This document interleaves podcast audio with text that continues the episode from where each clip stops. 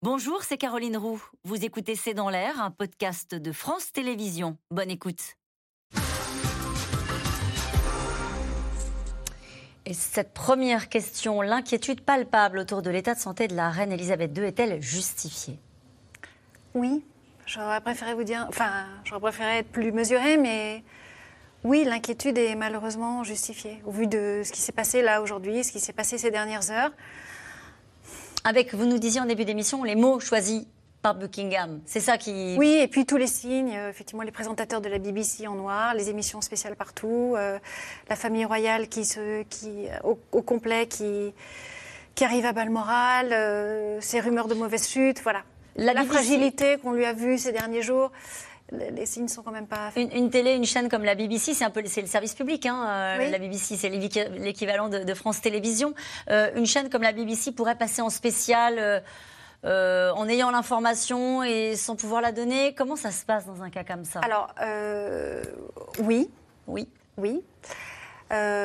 Je vous, donne un, exemple. Bon, alors évidemment, c'était il y a 70 ans, mais lorsque George VI est mort et que mmh. sa fille lui a succédé, bon, déjà, elle était au Kenya. On a mis beaucoup de temps avant d'arriver à, lui, à l'informer qu'elle était reine. En fait, le monde entier le savait avant, avant, avant elle.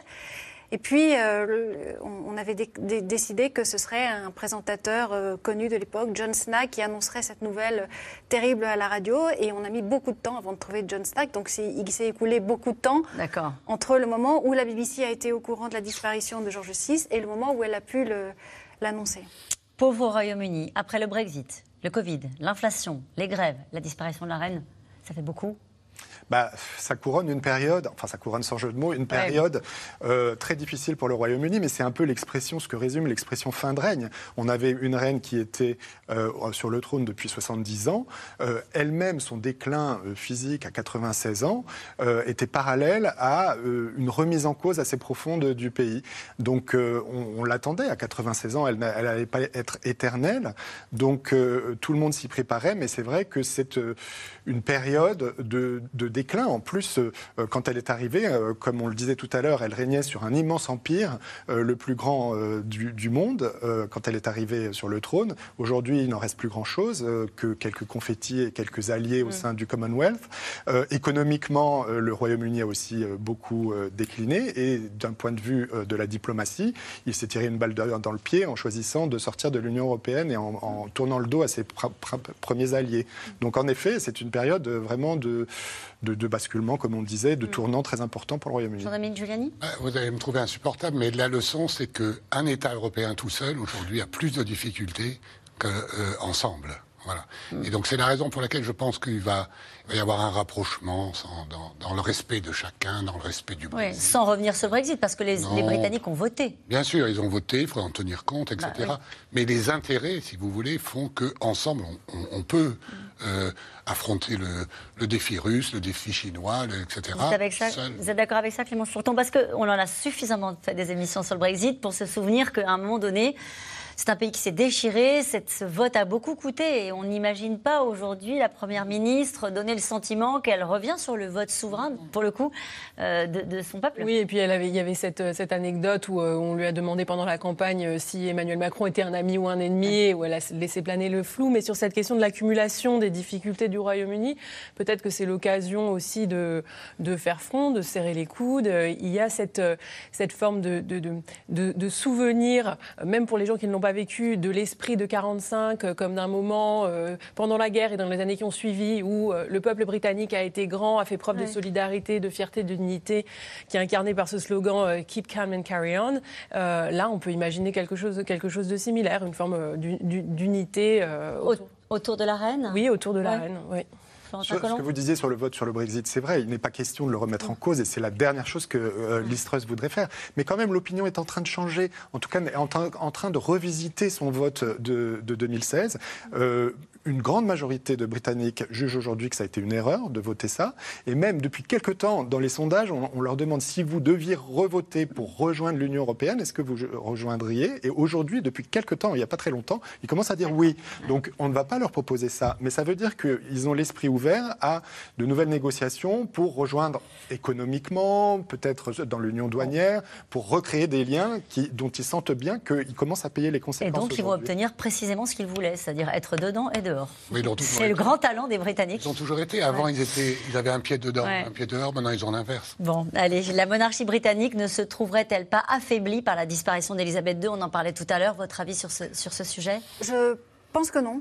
Et l'une des raisons pour lesquelles euh, je, je suis un peu assez convaincue de ça, c'est que même s'il a un petit problème chronique de popularité, d'image, le prince Charles connaît les Britanniques comme aucun héritier du trône ne les a connus avant lui. Et donc, euh, il saura leur parler. Et je ne fais pas partie des gens qui pensent que le prince Charles sera un roi de transition. Pour l'avoir suivi pendant longtemps, euh, je, je suis persuadée au contraire que c'est un règne qui sera peut-être pas très long, hein, et en tout cas évidemment moins long que celui de sa mère, mais c'est un règne qui va changer beaucoup de choses dans l'institution monarchique et il va faire beaucoup pour l'adapter euh, à, à l'époque.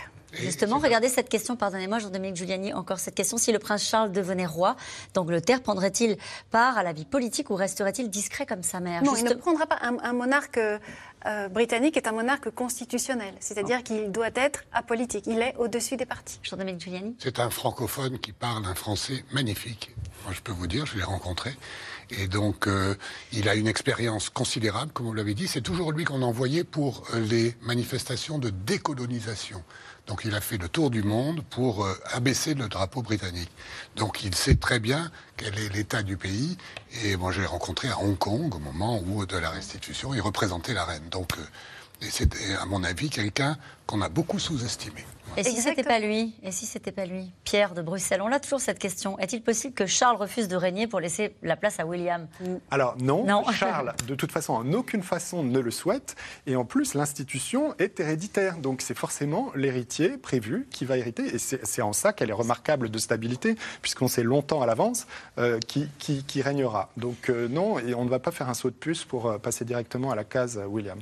Et cette question et cette remarque de Francis dans les Hautes-Pyrénées. Pour un Français, c'est hallucinant de constater que les Britanniques sont plus préoccupés par la reine que par la chute du pays.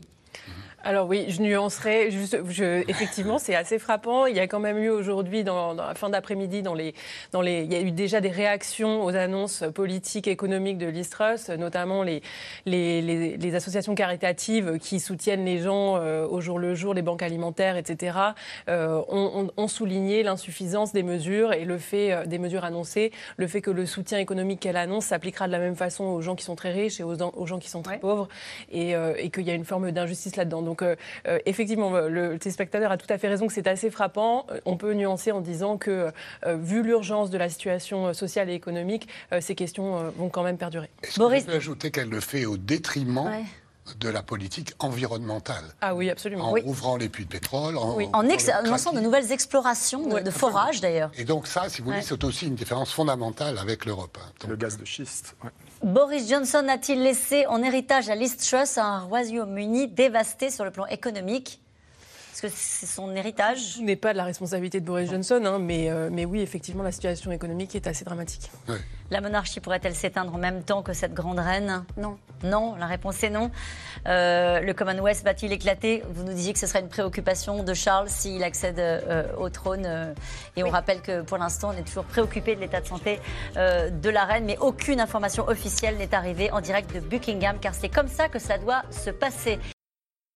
C'était C'est dans l'air, un podcast de France Télévisions. Alors s'il vous a plu, n'hésitez pas à vous abonner. Vous pouvez également retrouver les replays de C'est dans l'air en vidéo sur France.tv.